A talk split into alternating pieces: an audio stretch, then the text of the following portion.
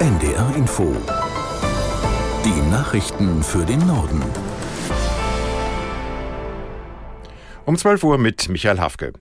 Auch heute protestieren Landwirte weiter gegen die Politik der Bundesregierung. Sie werden von Lkw-Fahrern und Handwerkern unterstützt. Eine besonderes große Demonstration läuft zurzeit in Berlin. Am Brandenburger Tor will am Mittag auch Bundesfinanzminister Lindner zu dem Thema sprechen. Aus Berlin Stefan Oschwart. Tausende Trecker und Transporter blockieren den Boulevard unter den Linden in Berlin und die Straße des 17. Juni, die zum Brandenburger Tor führt. Bauern, Lkw-Fahrer und Handwerker sind zur zentralen Kundgebung gekommen. Die Bauern fordern weg mit Kfz-Steuer auf landwirtschaftliche Fahrzeuge und die Subventionen für Agrardiesel müssten komplett erhalten bleiben. Die Ampel plant einen schrittweisen Abbau über mehrere Jahre. Die Spediteure fordern weg mit doppelter CO2-Steuer bei Lkw-Maut Maut plus Diesel. Außerdem fordern sie milliardenschwere Investitionen in Straßen, Brücken und Lkw-Parkplätze. Die deutsche Wirtschaft ist im vergangenen Jahr geschrumpft. Laut vorläufigen Daten des Statistischen Bundesamts sank das Bruttoinlandsprodukt um 0,3 Prozent. 2022 hatte es noch ein Wachstum von 1,8 Prozent gegeben. Für das laufende Jahr erwarten Experten bestenfalls ein leichtes Wachstum. Einige gehen sogar von einem erneuten Rückgang der Wirtschaftsleistung aus. Ausgebremst wurde die deutsche Konjunktur von steigenden Zinsen, einer hohen Inflation und einer mauen Weltkonjunktur.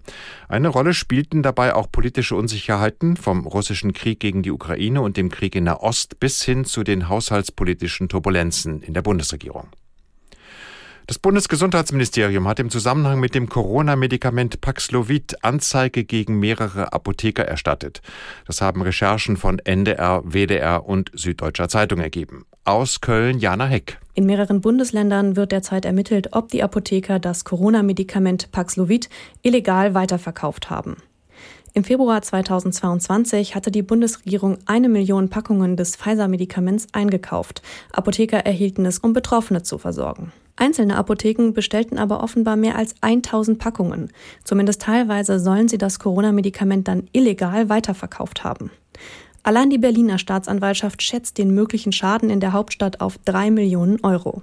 Hamburgs Schulsenator Rabe tritt Medienberichten zufolge mit sofortiger Wirkung zurück. Grund seien gesundheitliche Probleme des 63-jährigen SPD-Politikers, heißt es. Rabe ist mit 13 Amtsjahren der dienstälteste Kultusminister der 16 Bundesländer. Neue Schulsenatorin in Hamburg soll nach Medienberichten die bisherige stellvertretende SPD-Fraktionsvorsitzende Beckeris werden. In Davos kommen heute 2800 hochrangige Vertreter aus Wirtschaft und Politik zum Weltwirtschaftsforum zusammen. Vor allem die aktuellen geopolitischen Spannungen und Krisen stehen im Mittelpunkt des Tagungsprogramms unter dem Motto Vertrauen wiederherstellen. Die Kriege in der Ukraine sowie in Israel und Gaza sind das dominierende Thema. Aus Davos, Katrin Hondel. Nach einem Eröffnungskonzert am Abend beginnt das offizielle WEF-Programm dann am Dienstag. Dann werden unter anderem Chinas Ministerpräsident Li Qiang und der ukrainische Präsident Zelensky erwartet. Auf der Gästeliste stehen auch US-Außenminister Blinken, EU-Kommissionspräsidentin von der Leyen sowie zahlreiche Staats- und Regierungschefs aus dem Nahen und Mittleren Osten. Die Neue Zürcher Zeitung schrieb schon von einem kleinen Nahostgipfel in Davos. In Marburg ist heute das Unwort des Jahres 2023 vorgestellt worden. Auf dem ersten Platz landete der Begriff Remigration. Aus Marburg Anna Spieß. Das Wort erfüllt nach Angaben der Jury alle Kriterien für das Unwort des Jahres. Es verstößt gegen die Menschenwürde und ist diskriminierend. Außerdem verschleiert es die Forderungen rechter Parteien und Rechtsextremer, Menschen mit Migrationshintergrund abzuschieben oder zu deportieren. Bereits im Januar 2023 ist das Wort im Bundestag verwendet worden. Und auch eine aktuelle Recherche zu einem geheimen Treffen der identitären Bewegung zeige, dass das Wort verwendet wird, um rassistisches Gedankengut zu verharmlosen.